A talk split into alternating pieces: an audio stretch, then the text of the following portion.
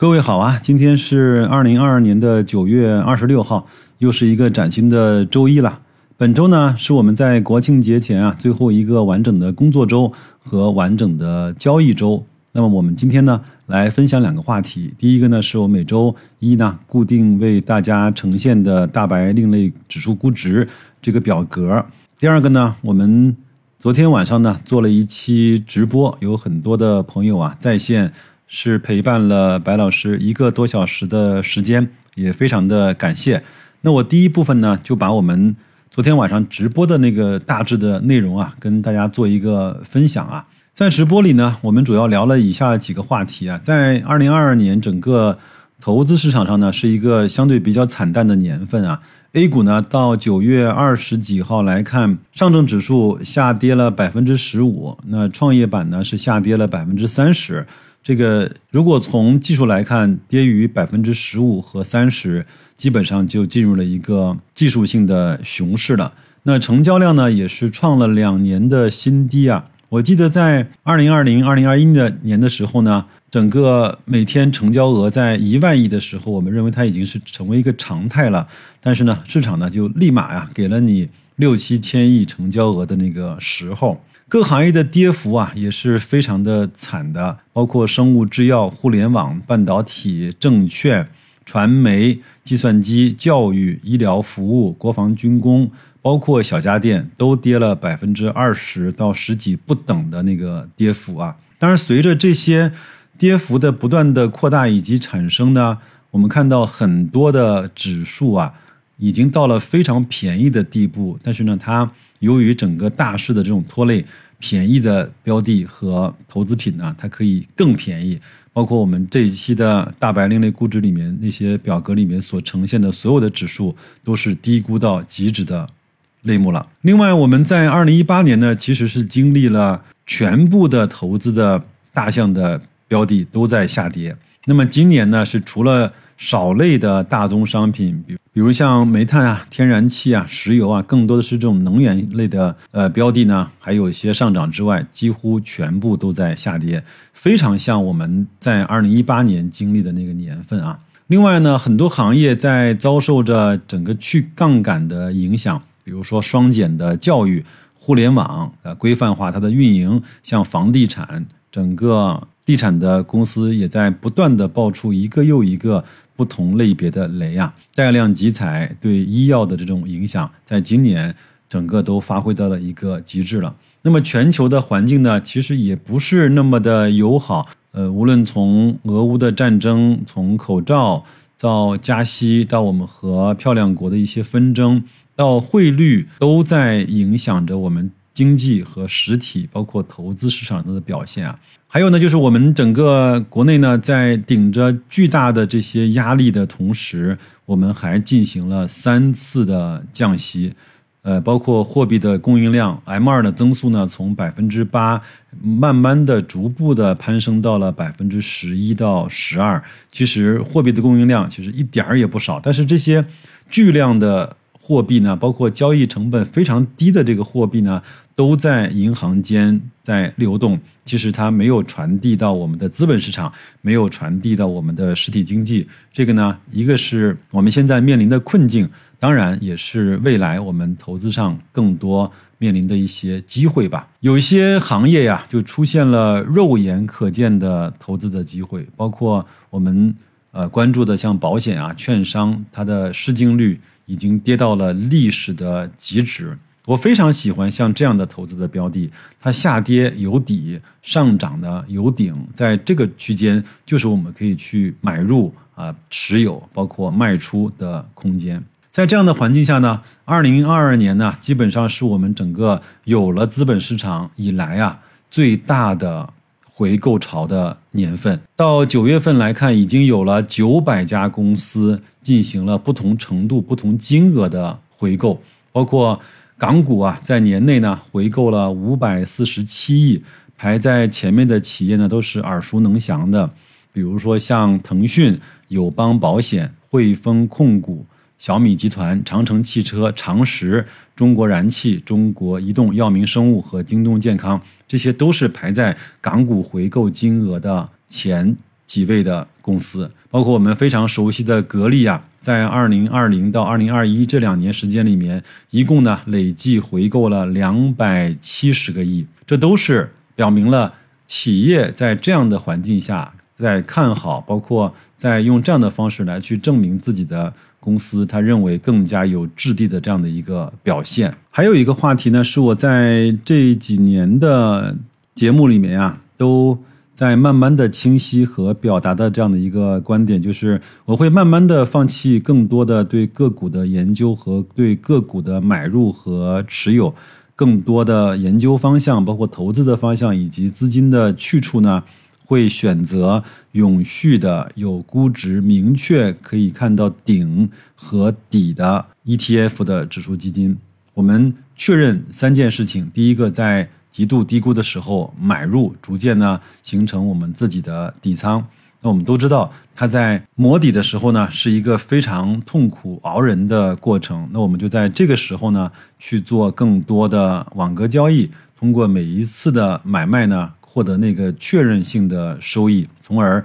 摊薄在漫长的呃底部的时间去摊薄摊薄我们整个成本的那个动作。一旦它进入到了正常估值的中上限，并且有时候它进入了高估的时候，我会跟大家说，这个指数我会在这样的情况下至少不再买入了。那至于说我们用什么样的方法，是整体卖出，还是通过浮动或者是静态止盈的方式来去逐渐的卖出，从而获得我们这次。投资啊，它应该得的收益，这些所有的事情，我们都会在我们的公众号，包括我们的社群里面跟大家逐渐的分享。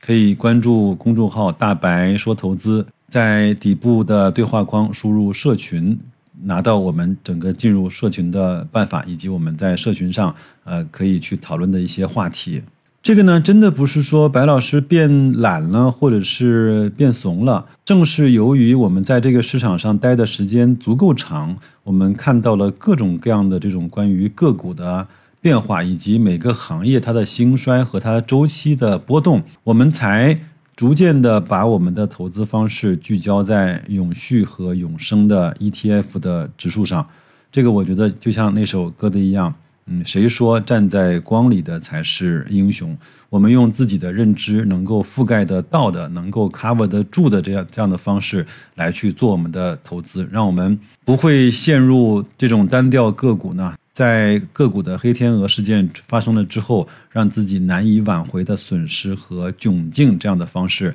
来对待和善待我们的投资。在这儿呢，还是要感谢啊。这么多的小伙伴从九点钟一直和白老师，呃，陪伴到了十点半左右的时间。我不知道喜马拉雅能不能听到回放，如果不能的话，我们在下一次的直播，我们在一块儿呢，再聊一些更多有趣的话题。那我们下面呢，就进入我们这一期的另类估值。上证指数呢，上一周是下跌了百分之一点二，深成指呢是下跌了百分之二点二，创业板呢是下跌了百分之二点六八。这个呢是在上一周啊持续的下跌之后呢，再持续的下跌这样的表现。有人可能在这个时候呢就被击垮了。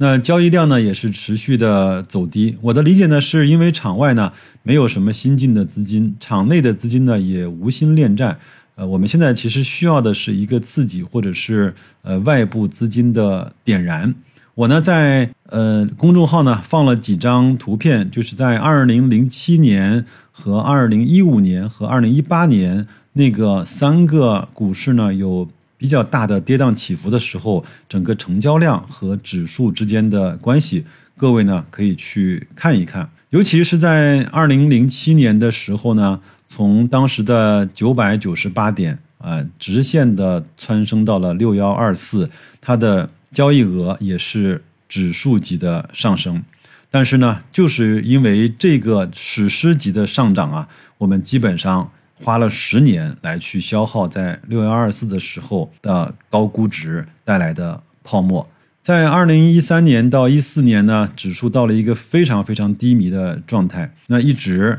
到了二零一四年的年初，指数开始直线的上涨。当然，那次的上涨呢，呃，很多人说在牛市中啊是散户亏钱的主要的原因，在那次的五幺七八的行情上。这句话得到了非常淋漓尽致的体现。很多人就是因为贪婪和恐惧和不懂的时候，要去做了很多能力圈之外的事情，赔掉了自己几乎所有的身家。还有呢，就是在二零一八年的时候，到了二四四零点的时候，逐渐震荡的攀升到了三千七百三十一点的时候，在这个时候，很多人大部分。将那些依然抱有希望的人的所有的信念被击溃，就是在这个时候，这个市场干的所有的事情。我觉得特别像现在我们在二零二二年在内外部环境都有所问题的时候面临的状态，我还是希望能够听到这期节目，包括也长期能够跟踪白老师的一些言论和观点的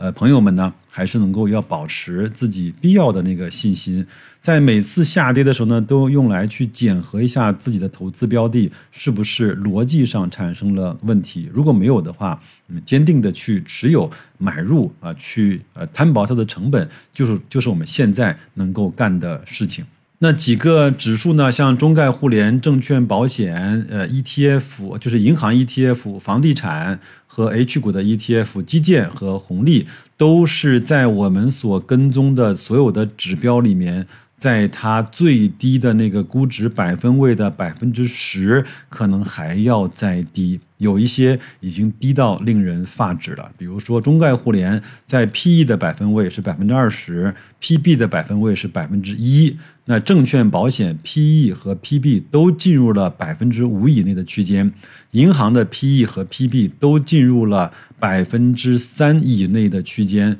房地产呢整体行业是破净的，H 股的 ETF 整个的市净率是只有。在它整个指数的百分之三点八的百分位，基建 ETF 整个的市净率的百分位是零，就是在它五年、十年间的基建 ETF 的市净率是它的它最低估值的那个状态，红利也都是从股息率、呃 PE 和 PB 来看，都是它相对比较低的那个时候。另外呢，我在。周日的直播的时候呢，也是给大家做了一个命题啊，就是现在我们能不能找到那些赔率和胜率双高的投资的标的呢？我认为，在我给各位呈现的这一副估值表格里面，我认为它都是符合我研究和认知之内的。胜率和赔率双高的投资标的，也非常希望各位能够分享你听了我这些节目，包括看了这些